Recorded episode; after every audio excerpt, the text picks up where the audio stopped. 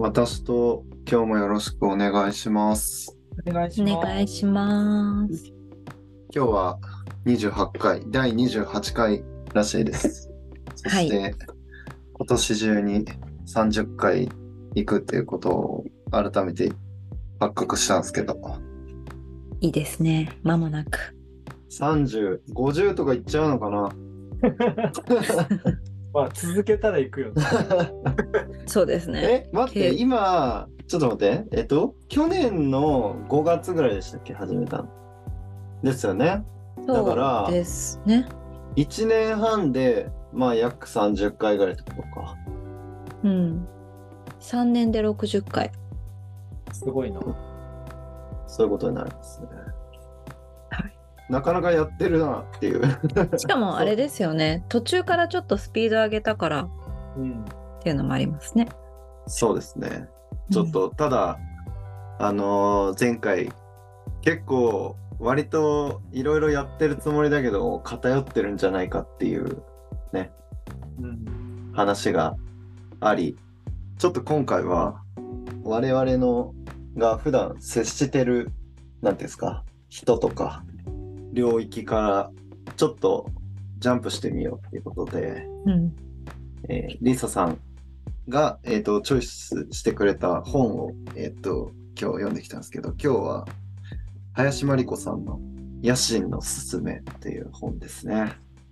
いろんなジャンプ案がありましたけど、うん。ここにおたどり着きましたね。うん、なんかジャンプ割といいジャンプだったんじゃないかなっていう。うん。あ、のリサさんとかコピーライターですしはい。な林真理子さんねもともとそのコピーライター畑の人というか、うん。そうですね。糸井重里さんに、えー、と教えを受けそこから羽ばたいていった感じのうん。方だと思うのでそういう意味でまあ何かこう通ずるとこもあったりしつつそうですね。コピーの、コピーライターとしての勉強にもなりますよね。もともとはそういう関心で手に取った感じ？それもあった気がします。うん。うんなんか結構そういういわゆるコピーライターがもっとなんでしょう元気だった時代の女性コピーライターとかの本を何冊か読んだ時があってそのうん流れで読んだかもしれないです。なるほどね結構なんかその頃ってそのコピーライターの専門誌みたいので女性コピーライター特集みたいななんか古い雑誌で見たりしたことあってはいはいはいだけどその時あんまり女性コピーライターってこうむか昔のというかあの以前活躍してた方知らなかったりもしたのでそういうお勉強でなんか女性コピーライターを調べてた時に読んだかな。う。んあんまねコピーライターっていうイメージがなかったから。うん。う。ん、それはそれで面白かったんですけど、ちょっとじゃあ、リサさんに、ちょっと短めですけど、あの内容の概要文を読んそうですね。アマゾンから抜粋で、えー、40数戦全敗に終わった就職試験お金コネ資格美貌内々尽くしのどん底からどうやって階段を上っていったのか。林真理子初の人生論新書という本の内容でございます。はい。基本的には、まあ、自伝みたいな内容でしたね。そうですね。で若者に野心を勧める本ですよね。うん。この本自体がでも10年前に書かれてるのか。うん。それもちょっとまた違いましたね。うんいやー、すごいね、時代を感じる内容でしたね。うん。今書けないようなことも書いてたりとかね。うん。ねちなみに、リサさんはこの、野心っていうワードには、なんか引っかかって買ったわけじゃないってことですね、じゃあ。あでも半々だと思います私本当にそういう野心みたいなのがなんだろう、まあ、強くもないしある部分あってもそれを出す表に出したりとかうまく活用したりすることが上手じゃないのでうん。なんかそういうことって大事だよなとかそういう風になれたらいいなみたいな気持ちも多分その時はあったんだと思います。うん。うん。いや、なんかそさう、ん、野心、いや、なんか野心って、まあ大半の人がないんじゃないって思いつつ結局のところ野心って何なのっていうのがうんまだいまいちわからんってうん。うんあの広辞苑とかで調べたりしたんですけどうん。ちなみに広辞苑にはですねはい。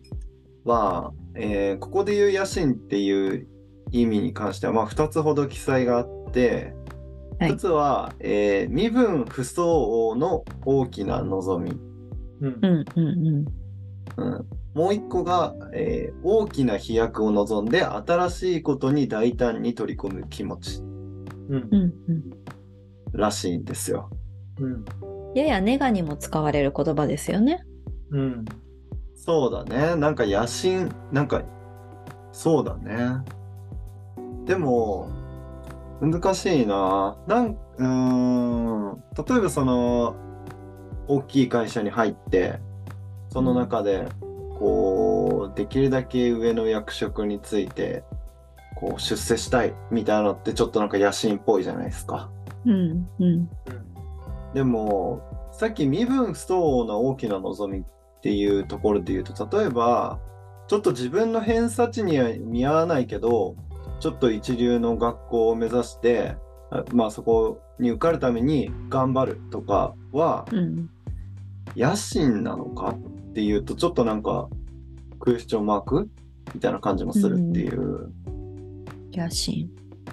まあなんかそその学校とかで言うとそうかもしれないけどなんかその後にさいい大学行っていいやいいこう職場について年収何千万になってとかってなってくると野心に近づいていく感じはあるんじゃない？なんかそれはなんでですか？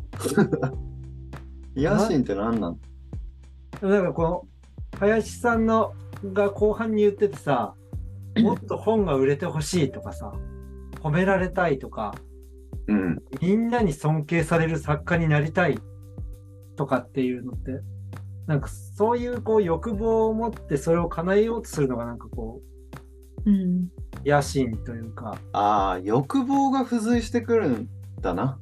そう考えると。うんうんうん、そういうことだそうでし。ょうね。例えばが一流の大学に入りたいとかってそこにあまり欲望を感じないじゃないですか。単純にこうある目標に向かって努力するみたいなところにはなんか欲望が介在してない雰囲気がするけど。うん。でもそれ人によるんじゃないですか？あそうそうそうそう。だからその裏にはそこに欲望が、うん。うん、だから、ね。た単純に何か今あの頑張りたいことがないから目標設定をして頑張ってみようとかは、それだけだとなんかあんまり野心に見えないっていうのは、確かにその辻さんが言ってたみたいにそこにあんまり欲望を感じないからっていうことな気がする、あちょっとすっきりしました。そうだからなんか自己顕示欲の量みたいな話とかもしてたけど、あああれもちょっと面白かったですね。こう人によって自己顕示欲っていうものの量がうん。うん。違うと。でそれによってまあ自分の活動方針を決めるというかうんうんうん。っていうのはだから自分のやりたいこととかこれからやろうって思うことは自分の自己顕示欲の量っていうのを把握してみてそれを判断材料にしてもいいんじゃないかっていう話なんですけど、うんうん。まあそうねだからどれぐらいのことを知ったかみんなに褒められたいとかうん、うん。っていうなんかその何みんなってってちょっと思っちゃうんだけど。できるだけいいですね多くの人っジャンてことなんじゃプしてますね。できるだけ多くの人ってことでしょ。そうだから世間とか結構なんか林さん自体のなんていう価値基準が結構こう世間うん。っていう世間体みたいなものを、なまあ何が世間体なのかっていう問題もあるけどなんか世間体をすごい気にしてるっていうか、なんかいわゆるフォーマット化されたなんかこうお金持ち像とかそういうものに価値を置いてる感じがするんだけど。うん。いや、なんかさすが野心のすすめっていう本だなって思ったんですけど、自分が表現したいこととかについてはあまり書かれていないっていう。なんかその辺が今回結構違いましたよね。今までの私と文脈と。うん他者評価とかじゃないしみたいのでずっと喋ってきてましたもんね。ああ、だから、それがちょっとこの収録する前に、先日やったライトハウスうん。の話で、俺はこんなもんじゃないって、うんあの二人が言ってたとこは、あの二人には明確に表現したいものがあるじゃないですか。確かに内なるものですよね。うん。でも、おそらく林さんの場合は、その表現したいことを上回る有名になりたいとか、に。そうのんさっき言った周りに評価されたいとかいう感情の方が勝っている感じがするという、うんうん、そこがなんか違いな気がします。そうなると、でもどっちのアプローチも間違いではないとは思うけどね。うんなんかこう、物事を進めていく上でっていうかさ、何をまあそれにして生きていくかっていうと、うん。だって、どちらも成功してますからね。うん。社会で生きてる上で周りの目が全く気にならなくなるっていうのもなかなか難しいことだったりもしするから少なからずそういう願望ってみんなあるんですかね？多かれ少なかれ量はあるんですよでも、みんな褒められたいでしょ。うん、そう、うん、有名になりたいかどうかは別として認められたいとかは思いますよね。それは分かってほしいとかはみんな思いますもんね。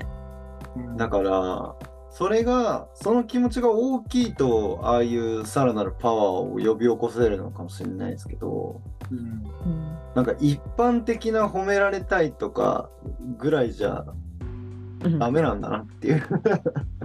うん。林さんの場合はダメだよね。社内で褒められるとか、いいね、この本とかっていうのじゃ全然ダメだよね。うん周りの人に、ああ、いいじゃんみたいに言われるだけじゃ全然ダメっていう。まあ、でも相当の努力がやっぱ必要ですよね。その野心を叶えるには。うん。でも、一時期こう、彼女も、こう、ある会社に入った時はちょっとぬるま湯に使っていて、うんみたいな話もあったじゃないですか。そのまま行かなかったもんね。まずい。確かに。それがもともと持ってるものでしょうね。ある種才能というか。うん。でもじゃダメだって。でもなんかそれに関してはなんかこの3人とかもありそうな感じがしますけど。ぬゆぬるま湯？ぬるまってたい？いや、なんか普通に あんまりちゃんとがっつり仕事しなくても、なんとなく生活していけちゃうみたいなあ感じだと、ちょっと満足できない。ーあー、満足できない方ですね。そうですよね。うん。そうだね。そうなんだよな。だからなんか、これぐらいの、なんかこう、欲望を持たないと、その業界の中で有名になれないのみたいな、すごい思うけどね。うん。まあ、そもそも有名になりたいのかっていう問題もあるんだけど、はい。有名になることへのさ、執着がすごいからさ、これ例えば、今の時代とかだったら、下手したら結構過激な YouTuber とかやってんじゃないとか思っちゃったんですよね。確か。に。うん。そうだね。だって今、手手っ取り早いじゃないですか。うん。ブレイキングダウン出ちゃいそうだもんね。これ、ね 間違えると。確かに。ブレイキングダウン出るでしょ。そうだよね。人二肌十歳の、二十歳の林真理子は出るでしょ。うん面白いね、それ。まあね、だから時代もあるし、まあジャンルもあるよね。小説っていうか、うん本が好きで、そうそう。当時多分そのコピーライターとかがものすごいね、こう日の目を浴びてた時代だとも思うし、うんう、ん。確かに。結構その広告系のね、業界がキラキラ今よりもしてた時代だろうし。うんうん。結構憧れの職業だったのかな、そういう意味で言うと。ああ、だと思いますけどね。し、なんか女性が働くっていうことが増えてきた頃なんでしょうね、きっと。うん、そうでもないのかな。でも、自分が一番最初についた師匠、はい。女性のデザイナーさんだったんだけど、はい。本当に林さんとかと同じ年代うん。で、まあ、ちょい下かな？で、多分同じようなところにいたんだと思うんだよね。うん。その糸井さんとか中畑さんとから辺で、なんか仕事とかしてたみたいだから、えー、すごい。こういうなんかでもやっぱ女性っていうのが今よりも多分すごい働きづらい時代だったみたいなことは言ってたかな。そうですよね。なんかそういう中でバリバリでも働くっていうような女性が出てき始めた頃なんでしょうね、きっと。うん。やっぱ強いよね。なんかそう、強い女性の象徴的なね、方だったと思うので。多分ちょっと生半可な感じでその辺の男よりも多分男勝りっていうかうん。強さがないと生き抜けないんじゃないかな。いやね。今の時代だったらどんだけネットで叩かれてたのかっていうの 恐ろしいけどね。でもなんかそうですよね。さっき辻さんも言ってましたけど、その強さがないとダメなのかっていう話もありますよね。うんだから多分欲望にその欲望が強かったとしてもそれに耐えられる素質がないとうん。成立しないですよね。うんうん。そうですね。そうだね。今、S、昔はね SNS なかったからね。う。うんん。それでもなんかこう手紙とかをもらってダメージを受けてるもんね。うん。わざわざ手紙書くなよって感じだけどさ。まあそれは SNS も一緒だよね。そうですね。わざわざ絡んできて。うん。なんか、まあ、野心があるからなんでしょうけど、わざわざ自ら評価されに行ってますもんね。全方位的に。こう、叩かれるのも覚悟の上じゃないですけど。うん。で、赤裸々に結構自らをコンテンツ化してる感じがあって。いや本当にいじめとかたて叩きみたいなの跳ねのける強さがすごいんだよな。だから学生の時もいじめられてたっていう話がうんあったし。ちょっとね、基本嫌なやつなのかなって思っちゃうけどね。嫌変なやつっていうかわり者ではあるんでしょうそう浮いてね。浮いてるはい、いたんでしょうね。うん。でもなんかそこ、ちょっと自分が中学の時いじめられてて、高校に行ってさ、ちょっと偏差値いいとこに行って、なんかこう、ざまあ見ろみたいなさ、うんうん確かに。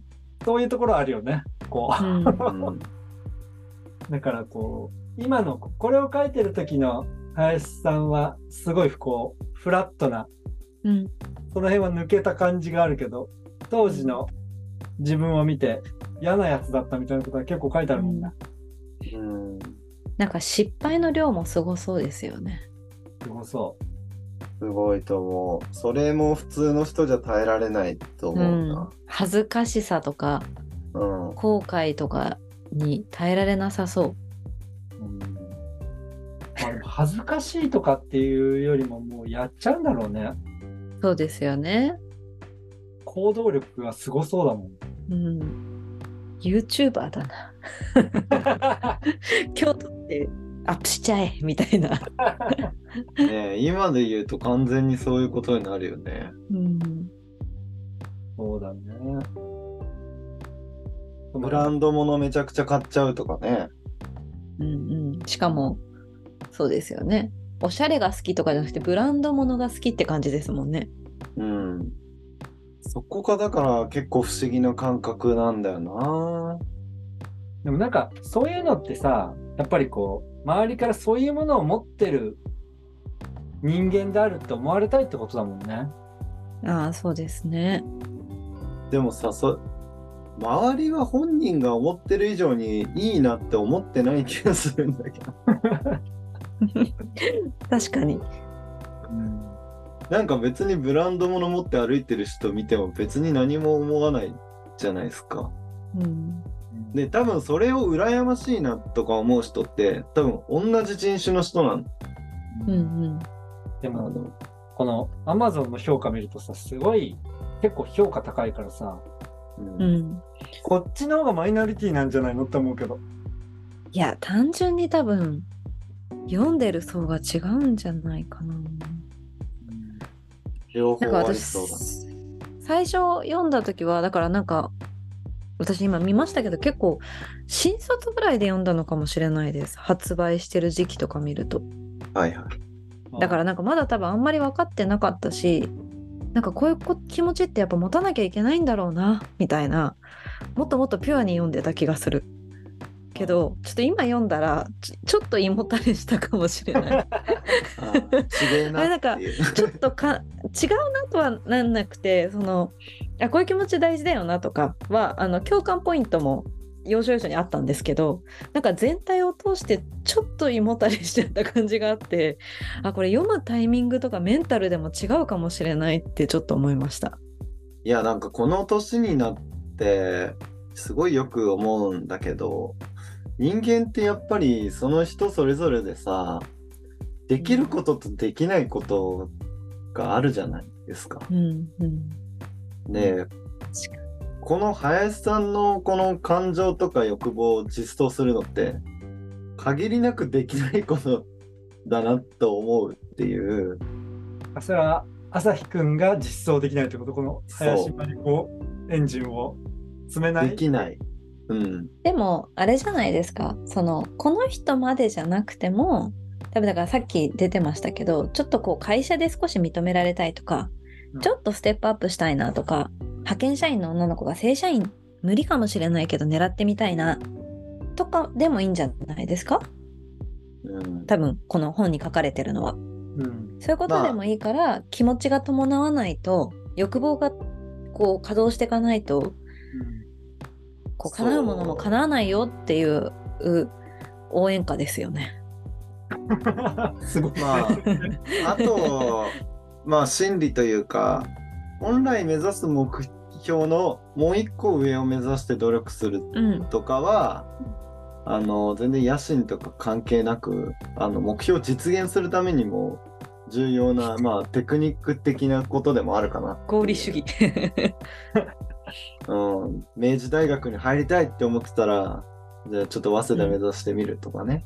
うんうん、でも気持ちもやっぱ人間だからありそうですよね。根性論言うわ精神論言うわけじゃないけど叶うかもとかやってやるって思わないと叶うもんも叶わないっていうかうんうんそうですね。早稲田に行くぞって言ってテキストを変えるとかじゃなくて早稲田に行くぞって本当に思うっていうことから始めた方がいいみたいな。うんだいぶ思い込まないとダメだよね。うん、でもだからできるできるできるって思う。いやー、でも、どうなんだろうな。なんかファーストクラス云々みたいな話もあったじゃないですか。うんだからファーストクラスしか乗らないみたいなね。そう、うん一生ユニクロ松屋でいいと思ってると、その程度の人間になるみたいなことも書いてあるじゃないですか。うん、え、うん、そうだね。別にいいけどなって思ってそうですよね。あれ そんなことない。うんいやいやいや、俺は全然一生ユニクロ松屋でもいい人間なんで、うんうんっていう、そこはちょっとあんまりわからないっていうか、なんかこう仕事において、例えばその一流のものを知っておいた方がいいとかはうん間違いじゃないっていうか、うんわかるんですよ。うんでもこう、ただ年がら年中それに囲まれておく必要はないかな。うん確かに。全部じゃなくていいかもですね。うんまあ、一回乗ったことないけど、ファーストクラスに一回乗ってみるとかは全然ありだと思うけどねう。んだからなんとかいい店行くとか、うんうん、空間だけはこだわっていい家住むとか。うんとか、なんかその、ピンキリを一応知っとくっていうのはめっちゃ大事だと思うけど、うんもう最高級のものに囲まれないと嫌だみたいなのはあんまりないんだよな。でしょうね。私もないな。でもその欲って思ってる人いるんだよね。多分。なんでなん、なんだ、なんなのね。それが自己顕示欲の量なのかな。うん確かにこれは面白いですね。なんでなんだろそうねう。でもなんか内側で満たされ、自分だけで満たされないから。でも、いますよね。もなんか大学生とかでもちょっと無理してブランドもん買って学校に身につけてきてるやつとか。えでもそれはブランド物が可愛いと思ってるからファッションあの着こなせてるかどうかは人によって違うとああまあ思うんですけど。その中にも差はありそうですけど、うん、でもファッションそのブランと思って持ってブランドもの持ってるイコールそういうことじゃないと思うんですよ、もちろん。うん。ただなんか人によってはそのブランドものを持っていること自体に対する価値を見出してる人がいそうだなっていう。なんかそれはちょっと寂しいですよね寂しいのかな？寂しくないのか。そうなるほど。わかんない。えっと、その人がそこで止まったら寂しいと思う。林真理子レベルまで突き抜けられるんだとしたら寂しくないですよ、全く。うん。っていうかまあそうですよね。高いってことは何かしらの無形であれ有形であれ価値があるってことですもんね。うん。本物の価値に触れながら生きていくことは豊かでもあるのかもうんなんかでも再現がないけどね。そうですね。うん、新作出ちゃうしすぐ。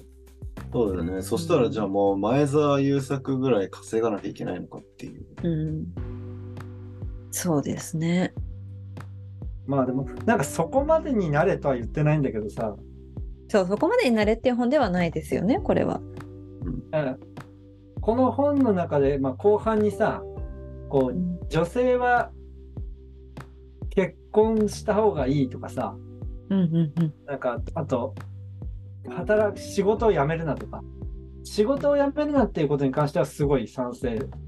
俺が賛成してもあれだけど、あの、多分働き続けた方がいいんじゃないかなっていうのは、常々思ってることが書かれていて、まあ、おおむね同意見っていう感じうんうんうん。なんだけど、結婚した方がいいみたいなのは、そうなのかな？時代を感じますよね。10年前ですからね。でもたったいやー。10年で。昨日も会社の飲み会で話題になったな。結婚？結婚結の、婚についてっていう。えー。そんな話会社の飲み会で話題になるんですね。いい会社そう？結婚嫌な話題なの？嫌な話題じゃないですけど嫌なん話題じゃない。センシティブじゃないですか。だからそれを話せるってことは価値観が共通してたり話せる間柄だったりするってことかなって。いや結構さ、私とでもたまに結婚みたいなワード出てくるけど、例えば一回話した話で言うと、結婚っていうもの自体がそもそもその戸籍を整理する目的のために、あの生まれたもので、そこにこう都合よくこう結婚っていうものがいいものだよという価値を付与されていいものだとされてこう来ているけど、なんかそこら辺がやっぱり今ちょっともう限界が来てる気がするという。うん。結構もう揺らぎまくってるんじゃないかなっていうね。なるほどね。そそうのです林さんのママチャリの姿を、ママチャリを見て結婚したくなくなってる論みたいなどう？私意外意外と高校の友達とかうんなんか4代出て正社員になって結婚して、まあ、専業主婦になったりとかうん。パートくらいになったりしてる友達ちょいちょいいて。あ、そうなんだ。でなんかそれはそれで幸せそうだし結構そういう人がそれなりに多くてへえ。なんかああこういう選択肢もあるよねとはなんか素直に思っちゃって逆にでもその両方が知り合いがいたりするからうん。なんかキャリア論難しいなって思ったりします。で、でも、旦那さんがっていうパターンはあまりないでしょあ旦那さんが専業主婦専業主婦で。専業主婦は奥さんが働いてあ子供は旦那さんが見るみたいな。ちょっと遠い知り合いでいるかもです。旦那さんがパートみたいな感じで週何回みたいな働き方してて奥さんがフルタイムで働いてるみたいな人がちょっと遠い知り合いでいるかな。うんで子育てのメインは旦那さんみたいな。うんでもななんかね、全然その辺の社会の実装が追いついてないよね。まあそうですよね。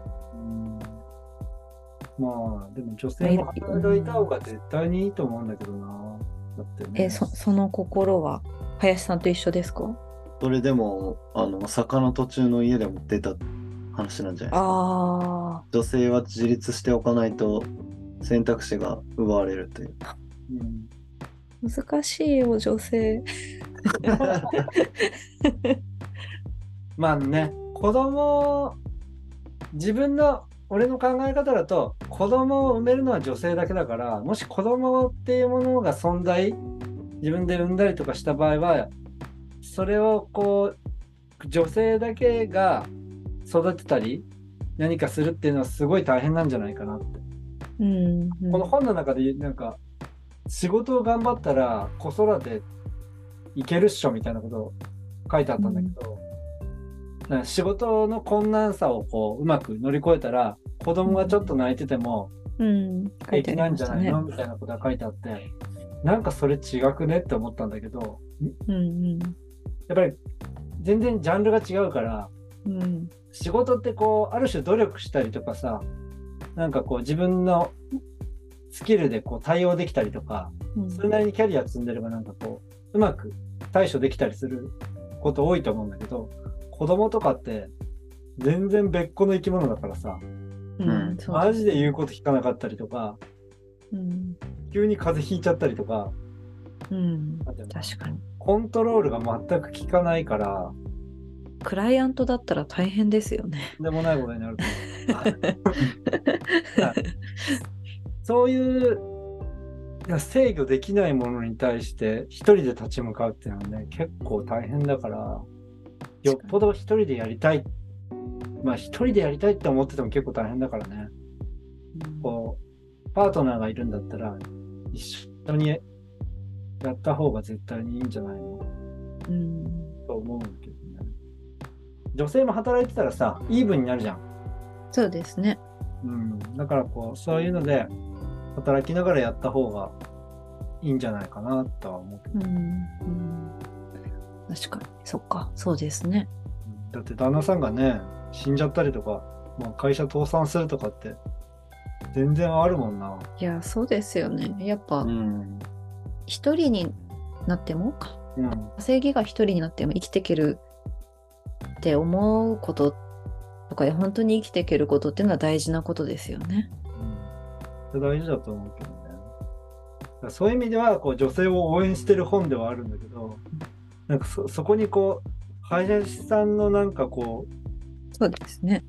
生き方みたいのが乗っかっててなんか若干分かりづらくなってるなとは思ったけどこうなれとは言ってないんだけどこれがせいいのかなみたいなこれぐらい欲を持たなきゃいけないのかなみたいな雰囲気を若干感じるというかうん。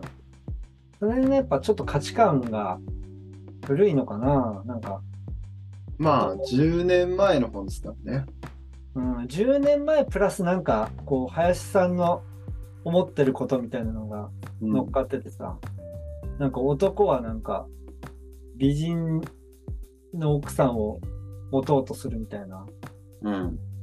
こととかも書いてあったりとかなんかそうですね。お割と結構男、女性、男性みたいなのを明確に分けて語られてますよね。うん、結構ステレオタイプな感じはするかな。うん。ほんと本当にって思うもんね。そのキャビンアテンダントが人気とか今も人気なのかな？とかさ。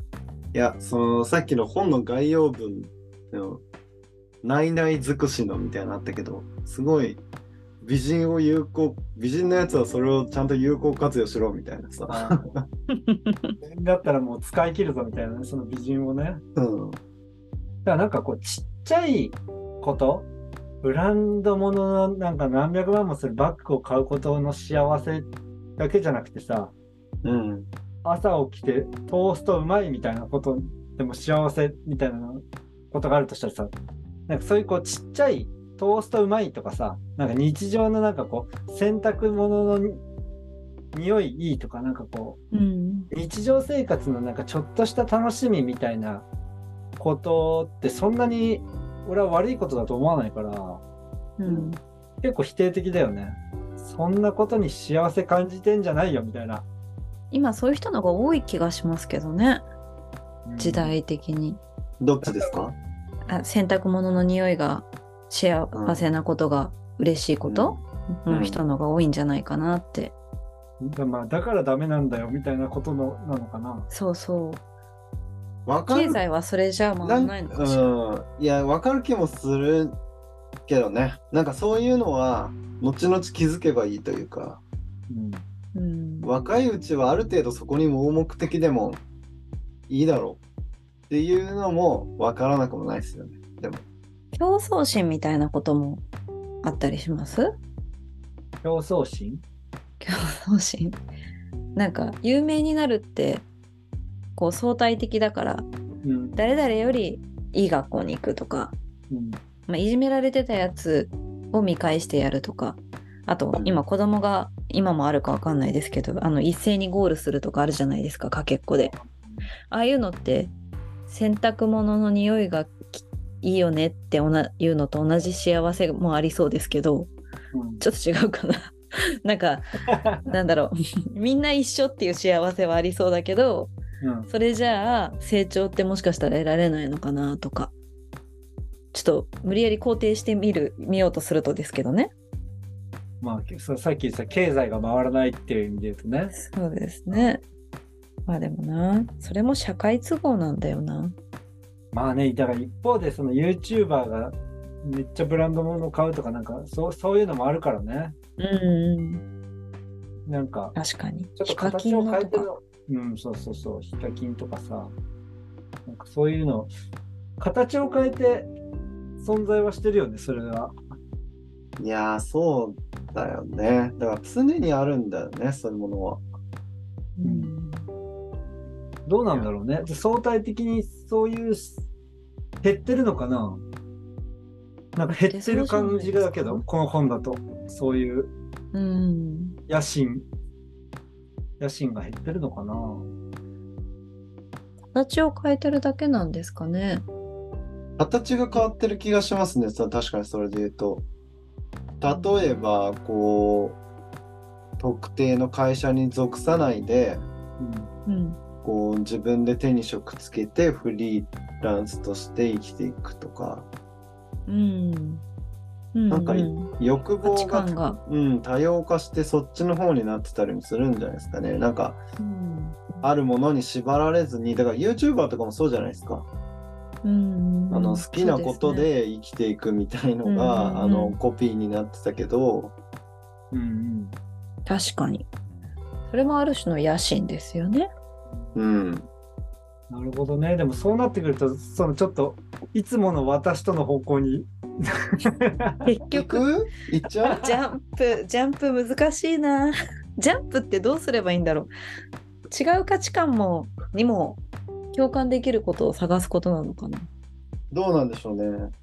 まあでも、うん。触れて、触れてるっていう意味では触れてますけど、うん。そこから何を得るかですね。そうですね。うん。っていうやのをちょっうと、んあ、すいません。いややっぱ違うよねっていう結論も、まあ、ある種いいですもんねまあ、思って、そうですね。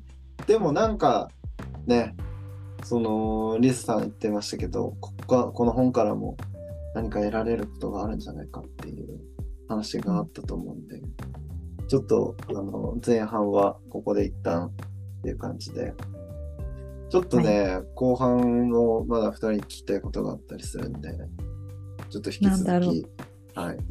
よろしくお願いします。はい お願いしますはい。ありがとうございます。